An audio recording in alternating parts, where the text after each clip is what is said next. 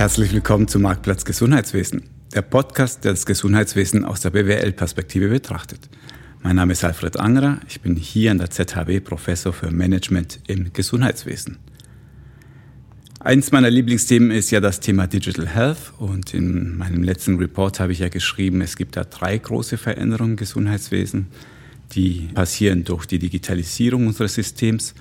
Eins davon ist, dass unsere Patienten ermächtigt werden, Patient Empowerment. Das heißt, mit digitalen Mitteln ja, kann ich mir als, kann ich als Person daheim mich besser informieren, vielleicht sogar in die Prävention gehen oder zumindest meine Therapie unterstützen. Und zu dem Letzteren haben wir heute einen Gast, nämlich am frühen Morgen darf ich hier begrüßen Sven Weichler. Gut, guten Morgen. Guten Morgen, Sven. Also schön, dass du hierher gekommen bist. Du bist ja der Gründer und CEO der Schweizer Firma Innovation Sex AG. Was sollten wir sonst noch zu dir wissen? Also ich bin äh, Vater von drei wundervollen Kindern. Ich äh, hatte mal eine Schokoladenfabrik die habe ich verkauft. Das werden meine Kinder mir wahrscheinlich nie verzeihen. Und ähm, ich hatte bis vor zwei Jahren keine Ahnung vom Gesundheitswesen, außer dass ich immer meine Prämien brav bezahlt habe. Ja, das ist doch schon mal guter Bürger und jetzt sogar ein guter Akteur im Gesundheitswesen. Also ich habe dich eingeladen, weil du hier ein Startup gegründet hast, weil du hier ganz heiß im Rennen bist um das Thema Apps, aber dazu kommen wir gleich. Vorher noch ein kleiner Disclaimer. Ja, mit deiner Firma bin ich ja ein Advisory Board. Das heißt, ich berate und gebe dir meine Tipps, meine Sicht auf die Gesundheitswelt. Und wahrscheinlich werde ich sogar einmal Investor sein bei dir. Also von dem her. Ich werde dich trotzdem nicht schonend behandeln, wenn das okay ist. Ja? Oder vielleicht, auf Fall, auf, vielleicht deswegen gerade extra kritische Fragen stellen. Okay, also ähm, Innovation 6, deine Firma, ja, und ich fand das, als wir uns kennengelernt haben, damals schon spannend, wie du überhaupt zu den Namen gekommen bist. Ja, erzähl doch mal was dazu. Ja, ich sage ja lieber Innovation 6. Ja. ähm, das ist eine ganz einfache Geschichte. Ich habe, äh, das ist mein sechstes Startup und deshalb Innovation 6. Ich habe immer früher viel Zeit darauf verwendet, einen super schlauen Namen zu finden.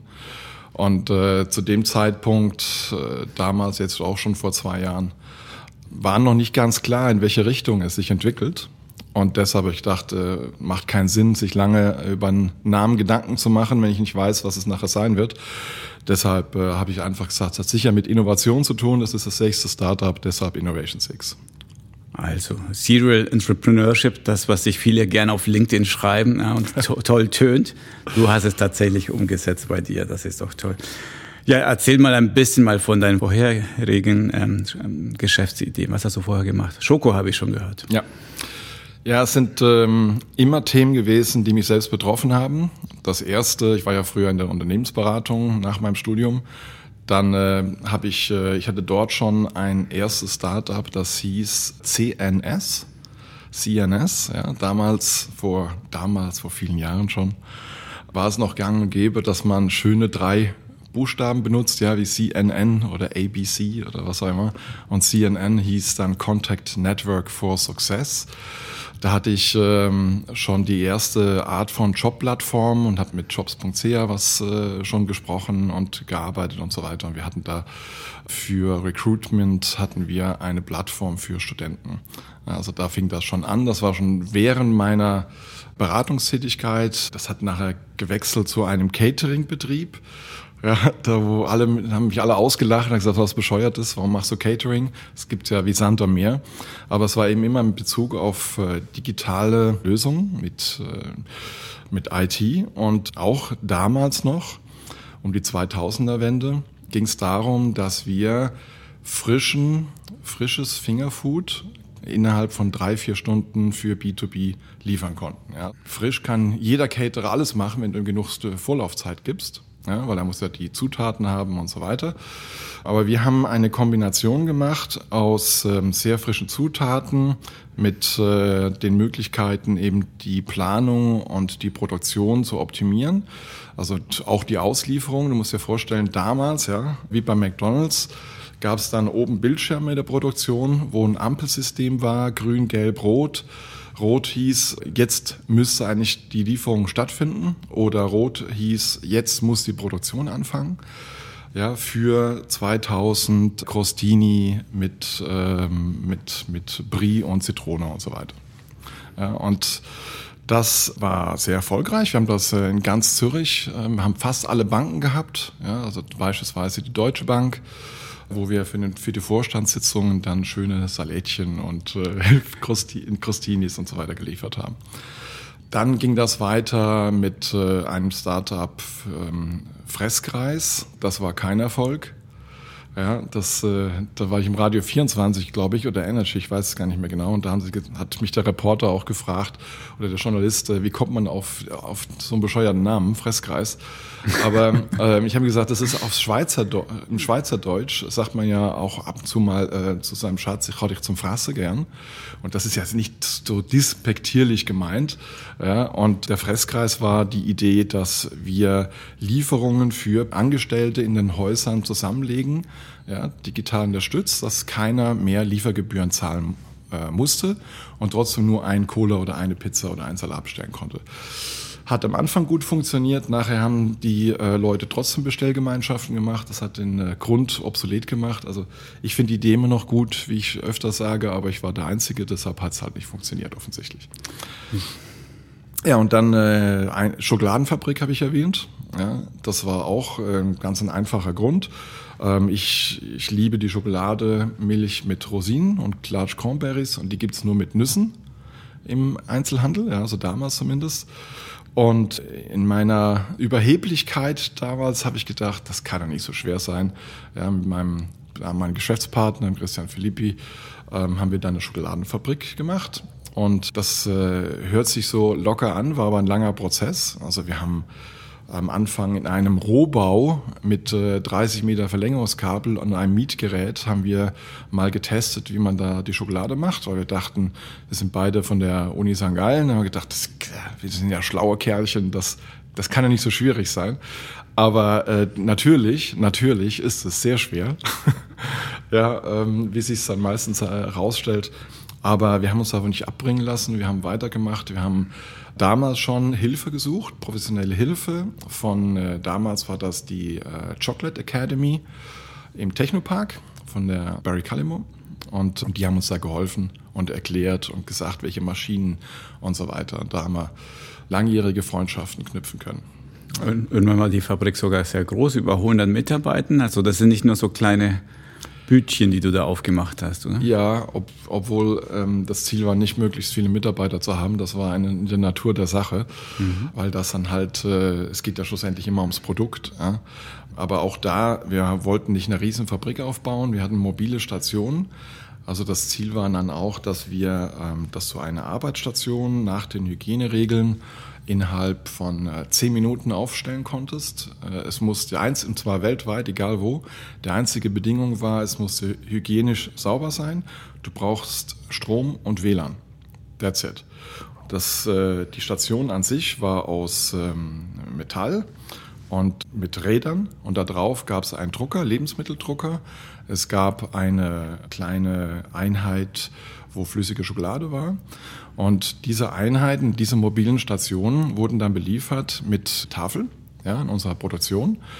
Und mit, pro Station konnten wir dann diese sogenannten Schokogreets produzieren. Das, waren, das war eine Idee, dass du über eine App ein Foto machst, einen Grußtext schreibst, abschickst, ich glaube fünf Franken, und am nächsten Tag oder spätestens übernächsten Tag hat der Empfänger als Brief eine Schokoladentafel gehabt mit dem essbaren Farbfoto auf der Schokolade und dem Grußtext als Banderole außenrum. Ja, also eine Schokoladenpostkarte. Ja, charmante Idee. Aber vor lauter Schokolade müssen wir jetzt langsam mal den Dreh hinbekommen zum Gesundheitswesen, weil das widerspricht sich auch ein bisschen. irgendwann, äh, ja, okay, jetzt müssen wir die Brücke schlagen. Wie kommst du jetzt von Schokolade irgendwann mal zum Gesundheitswesen und Tom ja. deiner App? Obwohl Schokolade löst ja Glückshormone aus. Okay, ja, das ist, ich, ja, ich ziehe alles zurück. schon gesund. Ja. Nur das ist wie immer eine Frage der Menge. Ja, es ist, war halt immer so, dass, wie ich eingangs sagte, dass es ähm, Probleme betraf, ähm, die mich, oder es Probleme äh, gewesen sind, die mich selbst betroffen haben. Und ähm, auch hier, ich nehme äh, regelmäßig Medikamente ja, und hatte dann einen, einen, einen Zwischenfall. Nicht, dass ich jetzt kränker gewesen wäre, sondern dass ich einfach ähm, äh, nicht so therapietreu war. Ja das auch gar nicht verstanden habe, dass das jetzt wichtig ist und, und so weiter. Und, und äh, dieser Zwischenfall hat äh, bei mir dann was ausgelöst. Ich habe mich extrem geärgert, zuerst über meinen Arzt, dass er mir das nicht gesagt hat, dann über mich, ja, dass ich es nicht gemacht habe. Und das war natürlich alles auch falsch, was ich da damals wusste und dachte. Äh, auf jeden Fall habe ich mich da sehr echauffiert und äh, habe dann mal im Markt rumgeguckt, äh, wer könnte denn da mein Problem lösen. Und damalige Idee ging ja, es ging nur ums Medikamentenmanagement. Ja. Und da gab es auch welche, aber die waren schon relativ alt und nicht intuitiv. Ja, kann man denen auch nicht vorwerfen, wenn sie 2010 oder so angefangen haben. Da hat man noch nicht von UX, UI in dem Maße gesprochen. Und so hatte das eigentlich nachher angefangen, die, diese Reise. Ja. Ich habe mich lang geziert, weil ich dachte, Gesundheitswesen, oh, das, das ist kompliziert, da verstehe ich nichts von. Das ist so eine nebulöse Wolke. Ja. Aber ja, wie, wie immer bei Startups, äh, ich habe mich dann eingelesen, recherchiert, mit vielen, vielen Menschen geredet, bestimmt über 100 äh, Menschen aus allen Bereichen des Gesundheitswesens, angefangen bei Professoren für äh, Labormedizin und bin da extra mal nach München gefahren zu einem Professor das war nur so bedingt äh, hilfreich. aber aber ähm, weil er war nicht so begeistert, dass ich immer so dumme Fragen gestellt habe. Ich glaube, da hat wahrscheinlich jemand anders erwartet. Erwartungsmanagement. Mhm. Aber oder auch äh, Tierärzte, natürlich Hausärzte, mein Hausarzt, ja, ähm, alle Arten Apotheker, Menschen, die, die das studieren, nicht studieren. ja, alle Menschen, die irgendwie mit dem Gesundheitswesen zu tun hatten. Was, wollt, wieder gefragt. was wolltest du mit den Fragen erreichen? Also was, was ging es in die Richtung, du hast ein persönliches Bedürfnis und musst spüren, ob auch andere Menschen das Bedürfnis haben, das ja befriedigt werden ja. soll. Plus, ist überhaupt ein Markt dahinter oder gibt's, kann man das monetarisieren? Nein, das nicht, ähm, sondern es ging darum, meine Idee zu verifizieren, nur nicht den Markt. Ja. Weil ich ja, und es ging darum, primär festzustellen, geht das überhaupt so, wie ich das in meinem Kämmerchen mir überlegt hatte. Und da musste ich eben viel, viel mehr Hilfe haben als in äh, klassischen E-Commerce-Themen, wo ich jetzt äh, viel mehr zu Hause bin. Auch bei einer Schokoladenfabrik äh, schlussendlich ähm, so als Startup eine Schokoladenfabrik aufzubauen, da äh, hilft es nur bedingt, wenn ich äh, zu einer riesen äh, Schokoladenkonzern gehe. Da kannst du auch viel mit gesundem Menschenverstand machen. Und das ist hier sicherlich auch der Fall. Aber es ging schon bei den Begriffen los, ja. Also viele Begriffe, die meine, ich will mal sagen, die ersten 20, 30 äh, Gesprächspartner habe ich wahrscheinlich zur Weißglut gebracht, weil ich sie permanent unterbrochen habe. Was, was heißt das? Was ist das? Und die habe ich immer großen Augen angeguckt. Äh, was, äh, was macht der hier? Deshalb steht ja gar nichts. Aber ähm, am Ende des Tages, äh, also was sind chronische Krankheiten, ja? NDCs, was, was, was ist das alles, ja? Und diese ganzen Abkürzungen und äh, da, da musste ich mich halt reinlesen, sehr viel lesen und sehr viel Gespräche führen. Welche Idee hast du denn damals präsentiert? Was ist denn die, die große Tom-Idee? Ja, die heutige Version ist ja nicht, äh, war nicht der Anfang, ja, sondern es ging darum, auch am Anfang, dass man Heimtests machen kann. Ja, deswegen auch Gespräche mit, der, mit Labormenschen, ja, die, die die ganzen Analysen machen vom Hausarzt, dass man solche Tests äh, vereinfachen kann, äh, so darstellen kann, dass äh, es der Patient oder der User, der Kunde auch versteht. Ja. Weil äh, das, was ich von meinem Hausarzt bekomme, versteht ja nur er. Ja, und äh, wenn du das dann verstehen möchtest, dann bist du erstmal lange Zeit beschäftigt, diese Abkürzungen zu gucken und zu verstehen, nachzuschlagen. Und ähm, das hat sich dann aber weiterentwickelt mit der Zeit. Und eigentlich war der, der Schalter war ein Artikel im Tagesanzeiger oder NZZ, ja, wo, äh, wo ich gelesen hatte, in dem ich gelesen hatte, dass eben in der Schweiz 2,2 Millionen Menschen chronisch krank sind. Ja. Das ist ja unglaublich, eine unglaubliche Zahl. Ja. Und dann haben, haben weiter recherchiert, okay, auch die WHO sagt, äh, ein jeder Dritte oder jeder Vierte ist äh, betroffen von einer chronischen Krankheit. Und als ich dann weitergelesen habe, stand da, ich glaube von Santé Suisse, schon ein bisschen älter, geschätzte Werte, dass ein chronisch Kranker, der therapietreu ist, 13.000 Franken Kosten verursacht pro, pro, Jahr und einer, der nicht äh, therapietreu ist, 52, glaube ich, ja, 52.000 Franken stand da drin, ähm, kostet. Und das sind äh, unglaubliche Mehrkosten. Und diese Mehrkosten verursachen, wenn man das stand da, wenn man das hochrechnet, bei ungefähr 80 Milliarden Gesundheitskosten, glaube ich, 40 äh, Prozent der gesamten Gesundheitskosten, weil gemäß dem Bericht 880.000 nicht therapietreu sein sollen, so die Schätzung. Ja. Und es ist auch komplett irrelevant, ob das jetzt 10, 20 Prozent plus minus ist. Es ist total egal, weil wir reden nicht von einer Million oder zehn Millionen, wir reden von rund 30 Milliarden. Ja, das ist einfach unglaublich.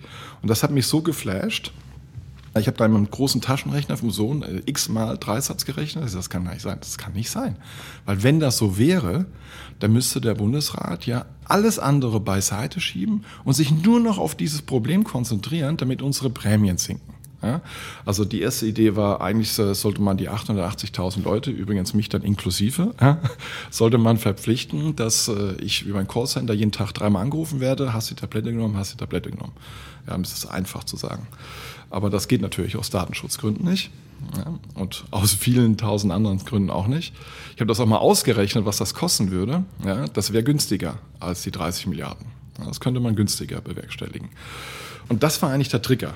Ja, das war eigentlich der Trigger bei mir. Das hat mich so lange geflasht. Und dann bin ich ganz vielen Leuten gegangen und habe diese Frage immer provokativ. Für mich war das eine provokative Frage. Ja, das ist doch so. Und ich habe immer auf den Menschen gewartet, der mir gesagt hat, Herr Beichler, was reden Sie da für einen Unsinn? Das ist totaler Quatsch. Hat aber nie einer gesagt, das haben wir alle immer bestätigt. Ne? Das heißt, du bist jetzt aber so weit, dass du es also damals, du sagst, okay, da gibt es ein gewaltiges Problem und steckt auch gewaltig Geld dahinter. Also du hast noch keine Lösung. Ja? Wie kommt man vom genau.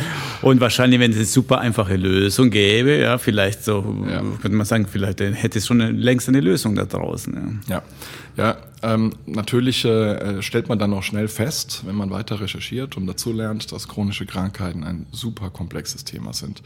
Und es gibt eben auch nicht äh, nur den Use Case von Sven, sondern es gibt nicht den Use Case, sondern es gibt eben Tausende von Use Cases, ja, und Tausende von Gründen, warum jemand therapietreu ist oder nicht. Und es ist auch nicht nur die Therapietreue, ja, es ist die primäre Adherenz oder sekundäre oder auch die Compliance, ja. Sind eben ganz verschiedene Ebenen. Wenn der Arzt mir sagt, Sven, nimm um 8 Uhr morgens seine Tablette und ich nehme es nicht, bin ich nicht therapietreu. Wenn er mir sagt, nehme am Morgen um 8 Uhr eine Tablette und eine halbe nach dem Frühstück. Und ich sage, komm, ist doch egal, ich kann auch die eineinhalb morgens um 8 nehmen. Ja, bin ich nicht therapietreu. Wenn er mir sagt, nimm sie sechs Monate lang, konstant bitte. Ja, und ich nach vier Monaten höre ich auf. Aus unterschiedlichsten Gründen. Ja, weil es mir gut geht, weil es mir zu schlecht geht, Nebenwirkungen, das ganze Thema, bin ich nicht therapietreu und auch nicht compliant. Ja. Also das sind ganz unterschiedliche Ebenen und deshalb war mir relativ schnell klar, entweder ich konzentriere und fokussiere mich auf einen Grund, eine Gruppe, oder ich mache es sehr breit. Ja. Und in meinen Überlegungen war die Schlussfolgerung, wenn ich mich auf eine Gruppe fokussiere, was ja absolut seinen Charme hat, ja, ist das zwar effizienter, aber wesentlich komplexer, weil ich müsste mich, ich müsste viel mehr von der einzelnen Krankheit verstehen. Und damals hatte ich davor riesen Respekt, ja, weil ich ja kein Mediziner bin. Ja. Also hätte ich von Anfang an direkt Mediziner quasi der Steuer übergeben müssen. Und das wäre ja auch nicht schlimm gewesen, aber das war nicht mein Fokus. Und mein Fokus ist, ein Produkt zu entwickeln, das möglichst jeder bedienen kann. Ja. Und deshalb bin ich auf die Breite gegangen und habe ein Produkt, in Tom, die Tom-App, entwickelt. Ich auch nicht allein, sondern mit vielen, vielen anderen, das sich auf das Medikamentenmanagement, das tägliche Medikamentenmanagement von Menschen mit chronischen Krankheiten, aber respektive die einfach täglich regelmäßig Medikamente einnehmen, konzentriert und möglichst viele kleine Values äh, bietet, ja, um eben möglichst viele Use Cases abzudecken. Und zwar eine, eine, auch eine Lösung, die mein zehnjähriger Sohn oder meine 80-jährige Mutter und alles, was dazwischen ist, benutzen kann.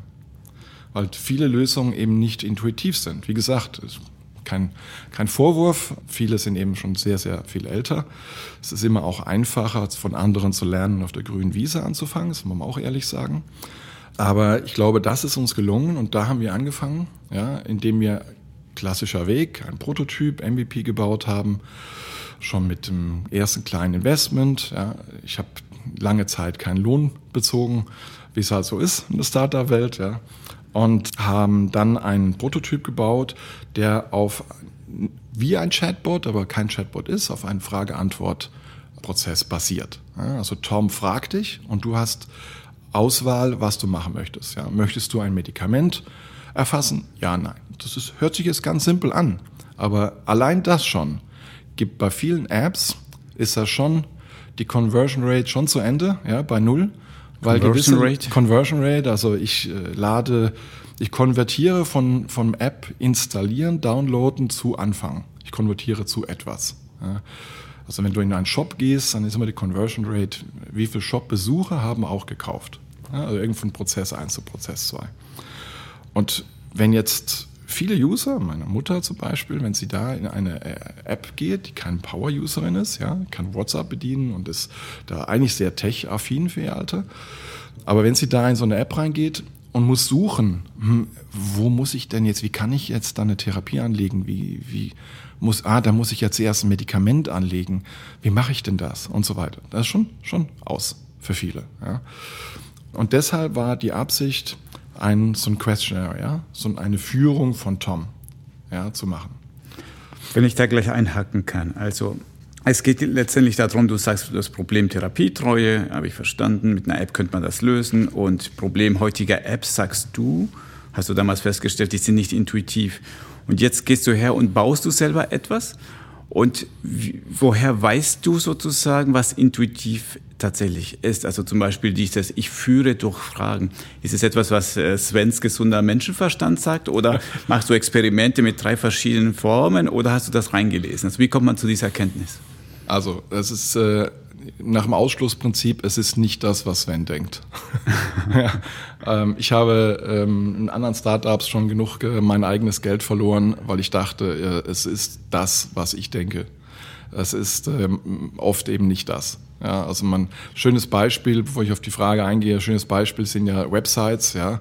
Wenn du eine Website ähm, äh, baust und findest die hocheffizient, wunderschön, ja, dann gibt es ganz sicher ganz viele Leute, die das äh, hochineffizient und über hässlich finden. Und die Lösung ist einfach testen. AB-Test, A, B, C, D, E, F, G, das ganze Alphabet. Ja. Testen, testen, testen. Und am Anfang steht natürlich äh, ein Fachwissen, ein Einlesen, ja, aber nachher geht es nur darum, Feedback zu holen und zu testen.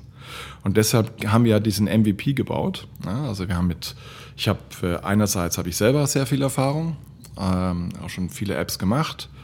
Andererseits eben mit vielen Partnern zusammen, die äh, mindestens so viel Erfahrung oder mehr Erfahrung haben im Bau von Apps. Und das ist jetzt äh, wichtig. Ja? Also ich habe nicht zuerst einen, einen äh, Experten aus dem Gesundheitswesen gefragt, weil es ging noch nicht darum, sondern es ging darum, zu verstehen, wie kann ich intuitiv für ein Medikamentenmanagement ja, es so bauen, dass es eben von 10 bis 80 jeder bedienen kann, möglichst. Ja. Und dafür machst du einen Prototyp, ein MVP und holst dann, wir haben das zehn Monate lang gemacht ja, und haben auch nicht, ist ihm ist auch, finde ich, sehr, sehr wichtig, nicht in einer geschlossenen Umgebung, wie eine klinische Studie oder so, äh, Leute jetzt äh, bezahlt, damit sie das testen. Das haben wir auch gemacht, das ist auch wichtig. Über Testing Time, super Firma, die haben uns da sehr gut geholfen. Ist auch super wichtig. Aber es ging uns halt darum, aus der Realität ja, Leute zu finden, die sagen, ah, das finde ich nur spannend oder eben nicht. Ja, weil das ist auch wichtig, zu lernen und zu sehen und zu akzeptieren, wenn etwas Crap ist. Ja. Und deswegen habe ich am Anfang gesagt, es macht keinen Sinn, wenn ich irgendwo in einem geschlossenen Raum eine Studie mache. Also ich brauche keine Studie, die mir sagt, dass das Produkt schlecht ist oder gut ist, sondern das muss nur der Kunde sagen, nur der User. Ja, weil der soll ja nachher das Produkt auch nutzen. Und deshalb haben wir, wir haben das gebaut mit den zwei simpelsten Funktionen. Die App konnte fast gar nichts. Du hattest nur die Erfassung und den digitalen Schrank und eine simple, dumme Erinnerung. digitaler Schrank heißt? digitaler Schrank ist deine Apotheke in der Hosentasche. Ja? Also du lädst das. Das war tatsächlich nachher äh, am Anfang Schrank. Das sah wirklich so aus wie ein Schrank. Also es sieht jetzt immer noch aus wie ein Schrank. Vorher war es aber sogar ein Möbel, ja, um möglichst die, die Realität in die App zu holen. Dass du quasi wie deinen Glasschrank aufmachst und deine Hausapotheke siehst. Das ist heute auch noch so. Und dann haben wir in Facebook habe ich dann äh, mit einer Kollegin, die mir auch wieder geholfen hat, haben wir eine kleine Kampagne gemacht begrenzt. Ja, 10.000 Franken war das Limit. Haben auch viel weniger nachher ausgegeben und haben uns 21 Tage Zeit gegeben. Gesagt, in 21 Tagen gucken wir, das ist das Limit an Tage und Geld. Und dann schauen wir, wenn kein Mensch die App runtergeladen hat und kein Mensch die App nutzt, ist das Konzept falsch. Ja. Das haben wir dann gemacht und hatten dann ähm, äh, mehrere hundert äh, Downloads. Ja. Und, und jetzt die spannende Frage, damit man ja Kunden nicht mit Marketinggeld kauft, das macht ja ökonomisch überhaupt keinen Sinn, außer man heißt vielleicht Zalando am Anfang, in den Anfangsjahren, ist ja, dass die User äh, sticky sein sollen, ja, die sogenannte Retention. Also der Bereich, wo die, die Retention Rate ist die Rate, wo ähm, wie lange bleiben die Kunden dir treu oder umgekehrt Churn Rate, ja, wie viele Leute ähm, nutzen die, die App nach welcher Zeit nicht mehr. Und wir haben dann mit dieser minimalen Konfiguration zehn Monate lang waren ein paar hundert Menschen konstant in der App und haben die genutzt. Wir haben keine Werbung mehr gemacht. Wir haben nach 21 Tagen aufgehört und haben dort unheimlich viel Feedback natürlich bekommen. Ja.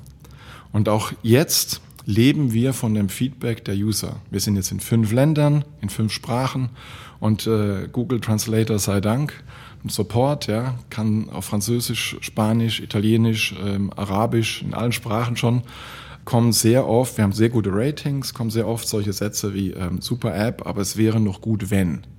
Und das sind die Gold Nuggets, ja. Weil das sind eben die ganz unterschiedlichen Use Cases von Menschen, die die App täglich benutzen. Und heute sind wir bei mehreren tausend ähm, Nutzern jeden Tag.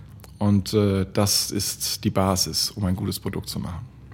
Okay, du hast jetzt einen weiten Bogen von, wir entwickeln einen Prototypen, Minimal Viable Product, so, ihr seid super erfolgreich heute. Ich möchte noch ein bisschen zwischendurch da reingreifen, nämlich, ihr stellt dieses Produkt da raus, also diesen Prototypen. Und hat man nicht Angst, wenn man so Minimal Viable Product, also wirklich was Rudimentäres rausstellt, dass man sich den Namen kaputt macht, dass die Leute das gleich verbinden mit, ah ja, das ist doch diese RAM-Software, falls irgendwie das nicht so toll ist, wie der User das ja. erwartet. Also die Gefahr besteht doch, oder? Absolut, absolut. Und ich glaube, der richtige Ansatz, mit dem umzugehen, ist hundertprozentige Transparenz. Ja? Greife wieder auf die Schokoladenfabrik zurück. Ja. Damals in Facebook jemand geschrieben, das ist ja eine Riesenfrechheit, so teuer, ja, das geht doch gar nicht. Und da habe ich mich mal wahnsinnig aufgeregt. Da habe ich gesagt, was? Hallo, das ist ja handgemacht, das ist doch Riesenarbeit. Aber ich glaube, man muss einfach erklären ja, und dazu lernen und bereit sein, auch kritikfähig zu sein. Und wenn du, du hast Thesen, so arbeite ich immer, ja, wir arbeiten mit Thesen. Und die These ist, dass der Ansatz von Frage und Antwort den Leuten es einfacher macht, den Menschen die App zu nutzen. Und schlussendlich soll das ja einfach ein Instrument sein, um deinen täglichen Hassel, ja, deinen Stress mit Medikamenten zu unterstützen. So wie die App heute ist. Ja. Die Vision hinter der App ist eine ganz andere. Wir wollen schlussendlich ähm, Achtung, Spoiler. wir, wollen, wir wollen tatsächlich mit, mit Tom Medications eine App entwickeln über die Zeit, wo wir Therapieverläufe vorhersagen können mit künstlicher Intelligenz. Ja, und äh, das heißt, wir benutzen alles, was äh, da ist und, und schauen uns das an und treffen dann Vorhersagen, um schlussendlich das Ziel Folgeerkrankungen vermeiden zu können. Ja. Auch da wieder viel gelernt. Ja, Folgeerkrankungen, also das, das weißt du viel besser und viele Zuhörer auch. Es gibt äh, 270 Millionen ähm, äh, chronisch Erkrankte in Europa, kosten ungefähr 700 Milliarden Kosten. 60 Prozent davon fallen aber auf Folgeerkrankungen, Secondary Diseases. Und ich habe eine äh, wunderbare Studie von der BAG gelesen, äh, auch schon ein bisschen älter, ja, das sind ja nicht immer aktuell, aber ich glaube 2016 oder so, betreffend Übergewicht, Adipositas. Ja, die Kosten davon 8 Milliarden. So, aber Achtung, nur 77 Millionen fallen auf die eigentliche Erkrankung. 50 Millionen Operationen, Ernährung und so weiter und so fort. 99 Prozent fallen auf Folgeerkrankungen, ja, äh, Herz-Kreislauf äh, und, und alles Diabetes, ja, diese ganzen Folgeerkrankungen. Und ich glaube, es ist, kann für die Menschen und auch das Gesundheitssystem, bin ich überzeugt, dass es hilfreich ist, wenn wir zwei Dinge schaffen, nämlich erstens versuchen den Menschen das Leben ein bisschen einfacher zu machen und andererseits Vorhersagen treffen zu können mit einer Wahrscheinlichkeit XY, alles transparent zeigen ja, und auch für den Arzt bereitstellen, dass der Verlauf so und so sein könnte, ja, wenn die Therapietreue, seine Aktivität, seine Stimmung, seine Symptome sich äh, entsprechend weiterentwickeln. Und daraus Maßnahmen ableiten. Aber wir sind nicht der Arzt. Ja? Wir sind nicht die Apotheke. Wir sind nur Datenlieferant, wo Informationen zur Verfügung stellen, entscheiden, tut der Patient, der User, mit seinem Arzt. Wow, also die, jetzt muss ich auch wieder eine, einiges auseinanderdrüsseln. Du bist schon bei der Vision, bei der Zukunft. Ja, wohin geht die Reise? Und das ist ja toll. Das ist halt typisch Entrepreneurship. Ja. Du hast einen bestimmten Nordstern, ja, um wieder, wieder so ein Buzzword fallen zu lassen. Und auf dem Weg dahin hast du viele kleine Schritte und die ersten Schritte hast du jetzt schon begangen. Also das sagen, wir meinen ja nicht Prävention, wir meinen jetzt noch Unterstützen bei der Therapie. Ja. Aber nochmal, um deine, was ich spannend fand, ist deine thesengetriebene Vorgehensweise, dass du sagst, ich habe ja immer wieder Annahmen, zum Beispiel vorhin war das das Beispiel, ich stelle Fragen und das ist besser für die äh, Benutzungsführung. Aber schon da, also hilf mir doch bei einem Hauptproblem, das ich habe, nämlich ähm, ich habe gerade letzte Woche mit einem österreichischen Chefarzt in der Klinik telefoniert, der mir gesagt, ja Anderer, ich verstehe nicht, die erste Softwarefirma, die da rausgeht und versteht, dass man Software für den Menschen baut, ja, und dass man mit Menschen reden muss, damit die Benutzungsführung einfach ist, ja, die wird doch Milliardär, ja, weil das ist doch so schlechte Software heute, wieso kriegen das nicht hin? Und jetzt, also, jetzt möchte ich mit dir dass dieses Geheimnis ergründen. Wie schaffe ich es, eine wirklich benutzungsfreundliche Software zu entwickeln? Wieso schaffen es so wenige Leute anscheinend da draußen? Ja, weil es einfach unglaublich schwer ist. Ja, ich, es gibt das äh, wunderbare Beispiel von Apple. Ja, wenn du dir heute einen Apple äh, anguckst, dann ist das eine, keine Ahnung, silbrige Oberfläche mit einem schönen Apfel. Es ist eben nicht das Gleiche, wenn du einfach eine Birne draufklebst. Das ist einfach nicht, du kannst nicht einfach einen anderen Laptop nehmen, klebst eine Birne drauf und bist genauso ähm, erfolgreich wie Apple.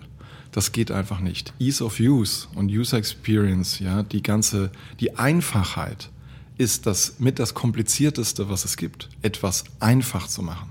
Ja. Du hast immer äh, die Möglichkeit und viele Ideen, weitere Funktionalitäten hinzuzufügen, etwas besser zu machen. Ja? Und da liegt eine riesen Gefahr drin, wenn du die super, super Lösung präsentieren möchtest, wo alles kann, die aber nachher keiner bedienen kann, weil es einfach zu kompliziert ist. Deshalb aber trotzdem Therapien, Begleitung, Unterstützung, Medikamentenmanagement und äh, den, äh, den Menschen das Leben zu vereinfachen in dem schwierigen Umfeld ist super komplex. Ja, da spielt auch, spielt auch viel Motivation, Psychologie rein. Ja.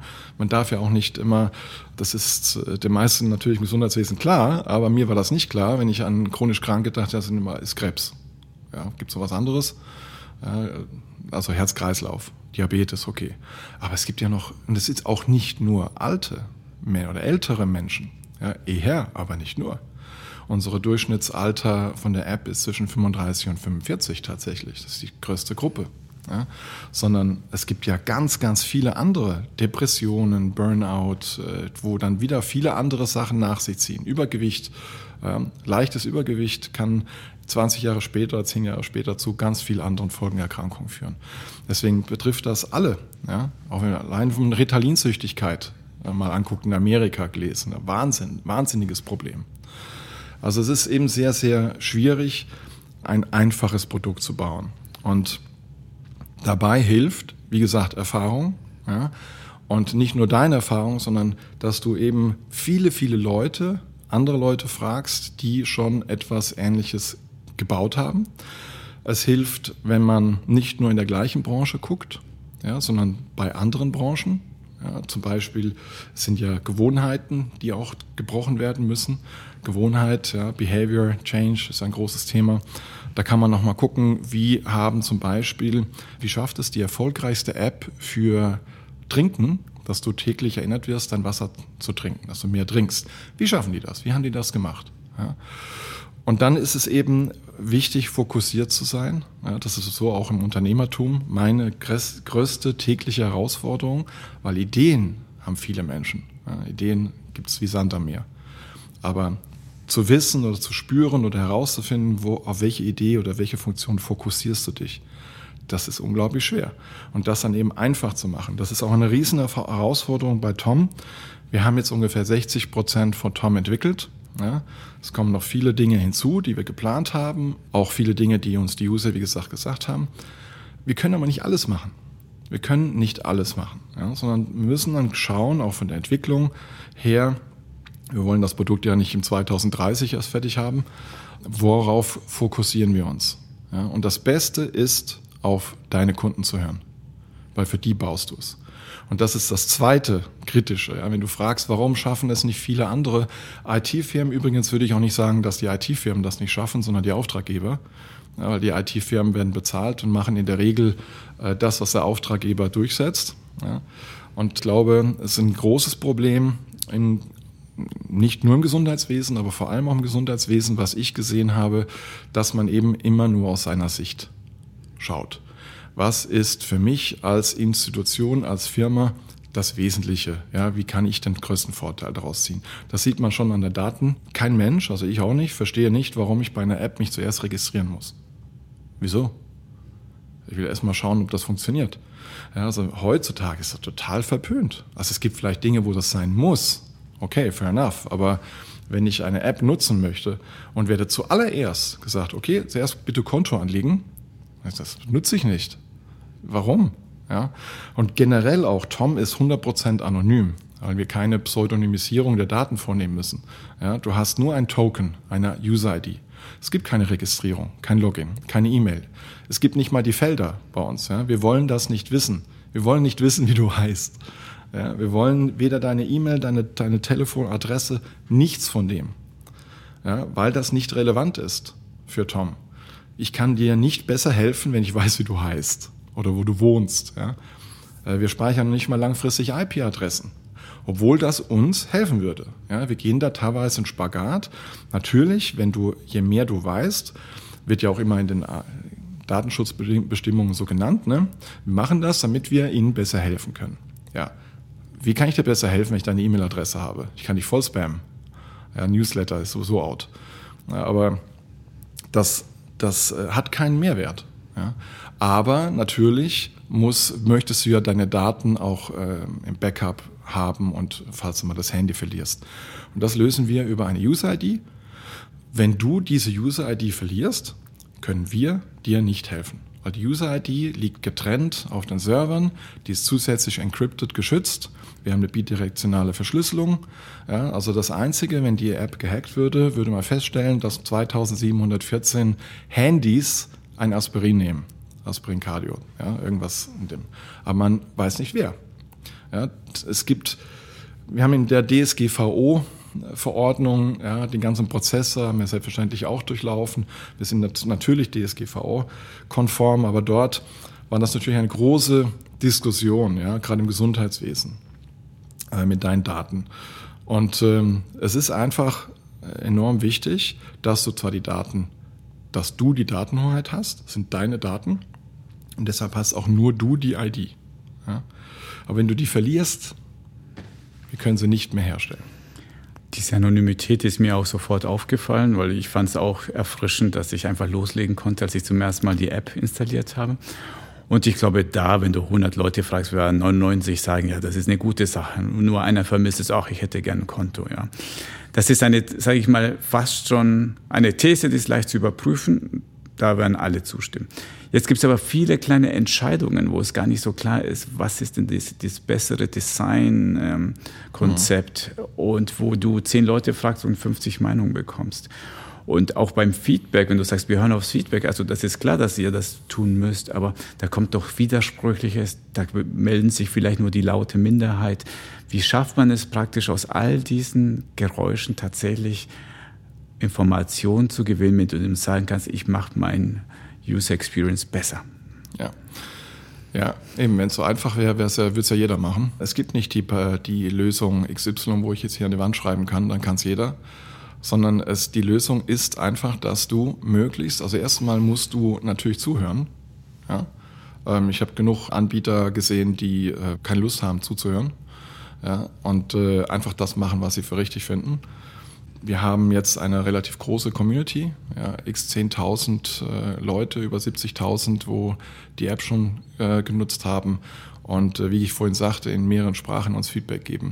Wenn sich dann mehrere Dinge die gleiche der gleiche Use Case oder die gleiche Funktion oder das gleiche Problem mehrfach wiederholt, ja, wie du richtig sagst, das ist ja nur die Spitze des Eisbergs, dann heißt das noch nicht, dass das genau die richtige Lösung ist. Aber dann diskutieren wir das, wir machen das, wir testen es wieder, ja, wir implementieren es dann und vielleicht nehmen wir es auch wieder weg. Ja. Auch da, du sagst Design. Ein, ein Beispiel ganz aktuell in der Entwicklung. Wir haben ja die Historie, die Statistiken deiner Therapietreue und ähm, erstellen jetzt nächstens kommt eine Funktion, wo man das ausdrucken kann, ja, für den Arzt, für sich, für seine Unterlagen. Und wir haben festgestellt, bei der Entwicklung und der Überlegung, wie der Druck aussehen sollte, haben wir festgestellt, dass die Art und Weise, wie wir die Statistiken zwar hübsch darstellen, aber funktional nicht optimal ist. Das haben wir in diesem Vorgang erst gemerkt. Ja, und das bedeutet jetzt für uns mehr Kosten, mehr Zeit, weil wir das ändern müssen. Im Vorfeld waren wir überzeugt, das ist perfekt. Ja. Aber jetzt haben wir gemerkt, das ist nicht perfekt, wir müssen es ändern. Ja, und da musst du auch die, die Bereitschaft haben, das dann zu ändern. Und je größer die Community ist, umso schwieriger wird es auch. Du kannst nicht einfach ähm, irgendwelche Funktionen wegnehmen, äh, die vielleicht einen gewissen Prozentsatz äh, deiner Kundschaft äh, geschätzt hat. Ich kann mir bildlich vorstellen, äh, grafische Darstellung von Statistik ist eh immer ein Albtraum. Da muss man viel rumfallen, bis man sagt, oh ja, das verstehe ich intuitiv. Gab es andere Entscheidungen in deiner Entwicklungsphase bisher, wo du gesagt hast, ja, wir mussten da was ändern, weil eine toll klingende Idee in der Wirklichkeit nicht funktioniert hat? Ja, wir hatten, also ob sie nicht funktioniert, weiß ich noch nicht, weil wir es ja dann nicht gemacht haben.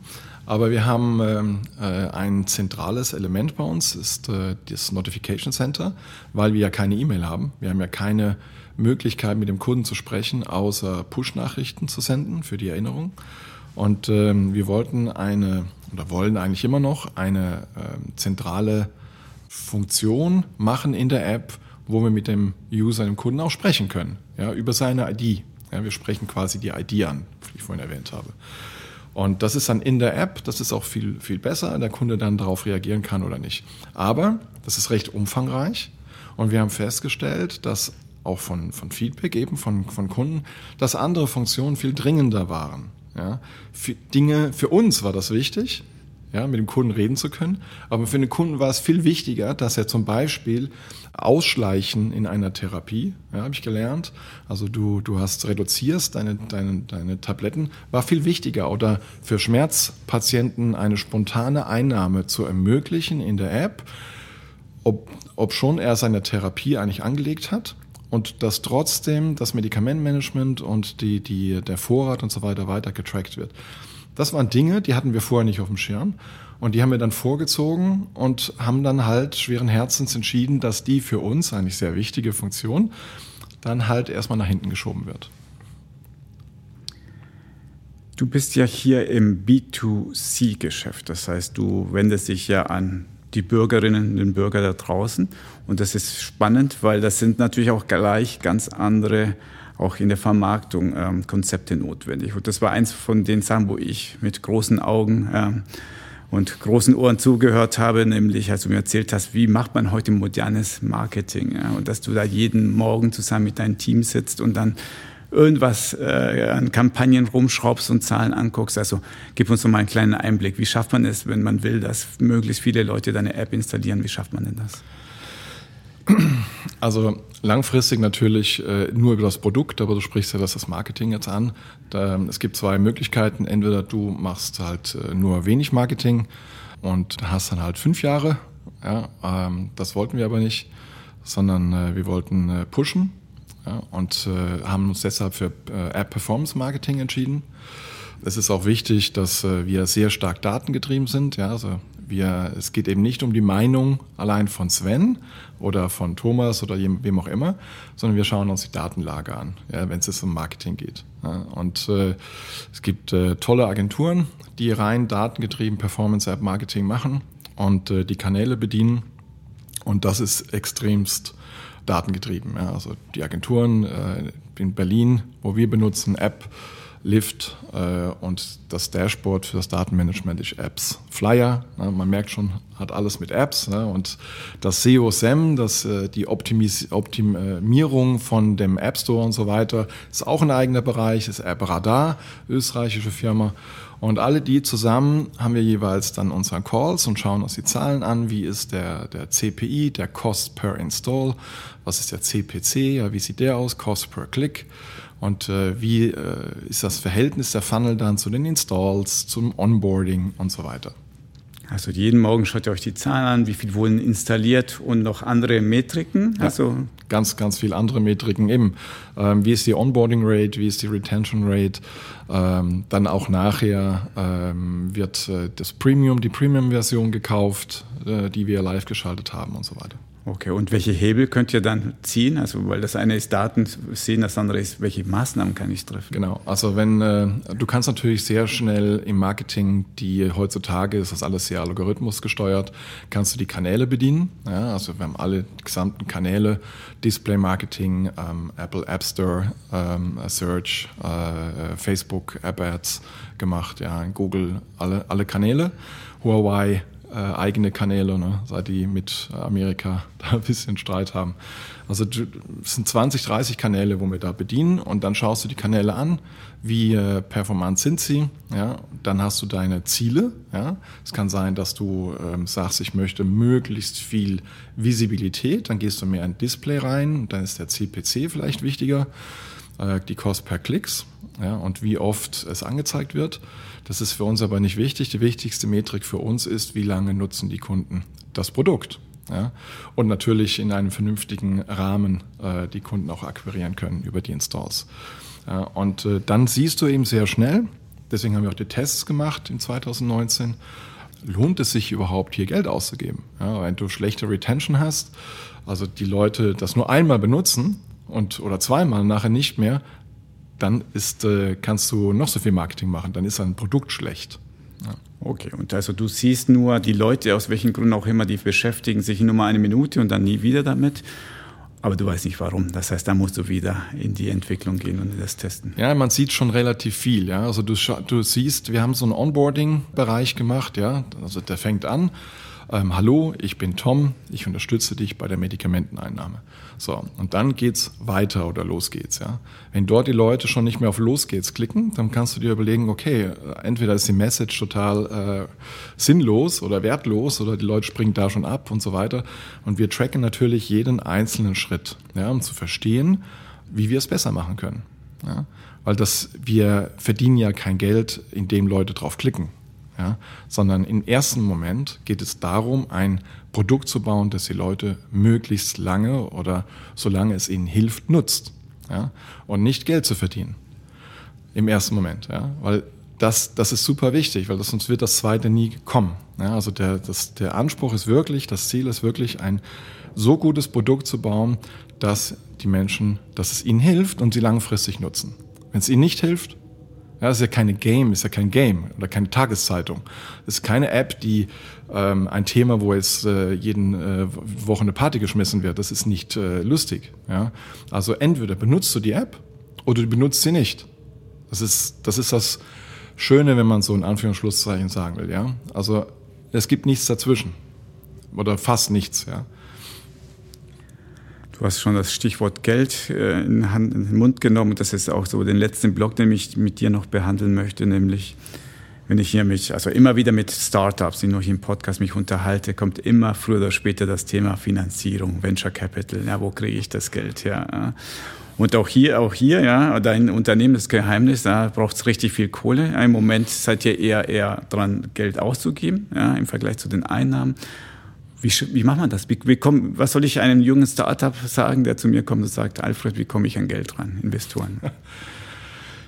Ah, da gibt es äh, ganz viele äh, tolle Quellen, wo man das auch von Venture Capital äh, Firmen nachlesen kann. Da gibt es ganz viele ähm, äh, Bereiche. Aber ich glaube, das Erste ist mal, du musst selber dran glauben, musst mal selber investieren. Ja, warum soll jemand anders investieren, wenn du nicht investierst? Äh, ich habe ein Jahr lang keinen Lohn bezogen. Das ist äh, für einen Familienvater ist das erstmal ein Stück Holz. Ähm, ich habe auch selber mein Geld investiert. Und dann gehst du erstmal zu den ähm, Ne, man sagt so schön den drei Fs, Family, Friends and Fools. Ja. Immer gucken, dass du nicht zu dem letzten gehörst. Mm, zu Family ich werde langsam ein bisschen nervös, aber okay. Family and Friends.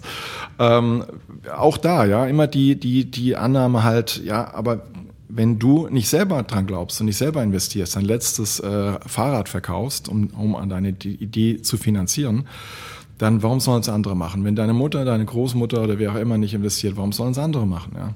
Und das Zweite ist natürlich auch, dass du dadurch mal von der Großmutter wem vielleicht mal ein paar tausend Franken bekommst, wo du nicht gleich Shares abgeben musst. Ja? Weil es ist ja nicht so, dass die das alles für die Liebe machen, sondern die wollen ja Anteile haben. Ja? Und mit dem ersten Menschen, dem du Anteile gibst, musst du wissen, dass die Firma nicht mehr dir gehört. Ja, sondern gehört, sie gehört dann noch, auch noch dir. Aber sie gehört dann auch anderen. Ja. Und äh, das muss man wissen. Ja? Und es ist nicht wie in der Ehe, wo man sich scheiden lassen kann, sondern du hast den dann immer. Ja? Die Aktionäre sind dann drin und sind Mitinhaber. Und wie man sucht, ähm, indem du, glaube ich, also man spricht immer vom Team, ja, dass du ein gutes Team hast, weil am Anfang gibt es ja keine Umsätze, wo es Sicherheit geben kann.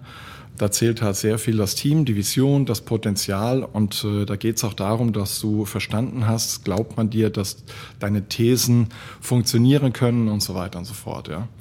Und ähm, vielleicht ein letztes Wort, ich mache das immer mit einem Pitch Deck. Ja. Nicht, weil es ein Pitch Deck braucht, sondern weil das meine Art ist, äh, an die Sache ranzugehen.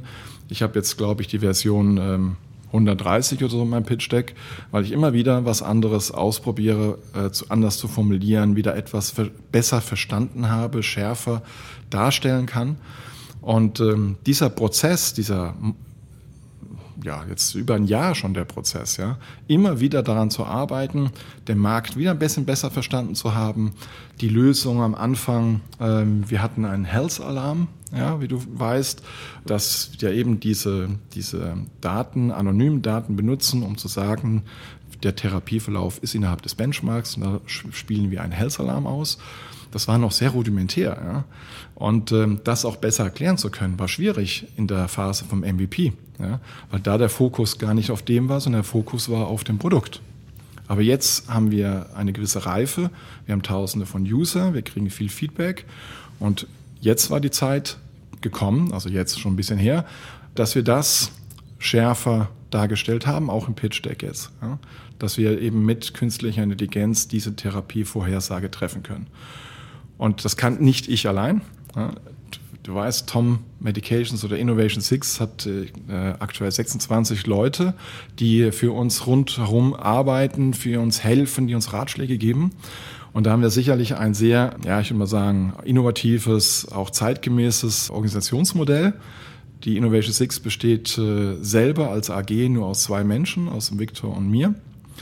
Ansonsten arbeiten wir mit Verträgen mit Partnern, die, die ich schon seit vielen, vielen, vielen Jahren kenne, sehr gut kenne. Das heißt, wir haben keine Mitarbeiterverträge, wir haben andere Verträge. Ja. Und äh, der Vorteil dabei ist gerade jetzt, die Firma ist 100% remote. Ja, gerade jetzt in Covid, 100 Prozent. Wir haben keine Büros, sehr viele Google Hangouts, sehr viele Zoom-Calls, ja, jeden Tag, mehrere Stunden mit all den Teams, aber jeder arbeitet fokussiert auf sein Thema. Es gibt keine Ablenkung, das, äh, das Büro ist schlecht, der, der, Mitarbeiter geht mir auf den Keks oder was auch immer, ja, sondern du bist 100% fokussiert. Und du hast auch die Möglichkeit, ich glaube, das sind, wir auch so schnell unterwegs jetzt, dass wir jetzt mit künstlicher Intelligenz, mit Merantix ähm, sprechen, eine super KI-Firma spezialisiert in Berlin, die uns wieder in dem Bereich helfen kann, aber auch im medizinischen Bereich, ja, wo ich ja nichts von verstehe, dass wir dort auch professionelle Hilfe bekommen. Ja, von Menschen, die unsere Vision teilen und bereit sind, äh, die Zeit haben und die Kompetenz, uns dort weiterzubringen. Wunderbar. Also ich, hab, ich hoffe, dass die Startups hier gut zugehört haben über diese Rezept, wie man sowas macht. Ich weiß, dass du ja auch gerne steile Thesen in den Raum wirfst. Ja. Und normalerweise gebe ich einfach eine freie These äh, den Leuten mit auf den Weg, aber dass sie eine äußern. Ich würde mal von dir etwas gerne hören zum Thema Apotheken. Und zwar deswegen, Apotheken? Apotheken, ja, deswegen, weil deine App, da kann man ja jetzt auch Medikamente bestellen. Ja. Deswegen, wie geht's mit Apotheken weiter? Also du nimmst ihnen doch hier die Butter vom Brot, wenn du jetzt Medikamente selber per App bestellen kannst. Äh, nein, also genau im Gegenteil. Ich helfe ihnen. Okay. Ich bringe ihnen Umsatz. Na dann, erzähl mal, wieso? ja, weil ich ja habe ja kein eigenes, aber äh, kein eigenes Lager, sondern ich löse nur den Bedarf aus und unterstütze sie in den Prozessen. Es gibt auch da natürlich immer mehrere Möglichkeiten. Ja. Ähm, es gibt ja große Player, die das äh, super machen. Ähm, ich rede jetzt nur von Tom-Usern. Ja, wenn ein Tom-User Value 1, 2, 3, 4 hat, dann biete ich ihm das eben auch an. Ja, und wie mache ich das? Das mache ich mit Partnern, wie ich es immer mache. Ja, es macht für mich keinen Sinn, jetzt eine Apotheke aufzubauen. Ja, aber es gibt ja, es gibt 1800 super Apotheken im Land. Ja, und wir machen das so, dass wir mit Medgate zusammenarbeiten und der Topfarm Apotheke in die ähm, seit, ich glaube, diesem Jahr jetzt äh, die Versandhandelslizenz äh, hat und Medikamente versenden darf. Ganz normal. Ja. Und deshalb, äh, wir bringen dort ja Aufträge, ja, wenn der Kunde das möchte. Wenn er weiterhin zu seiner Apotheke gehen möchte, im Ort, dann ist das ja seine Entscheidung. Aber wichtig ist, dass es dem Kunden seine Entscheidung ist. Ich biete ihm nur die Möglichkeit. Aber es gibt absolut auch, äh, es, es, wird nie so sein, dass alle über Tom nur noch bestellen. Es wird niemals so sein.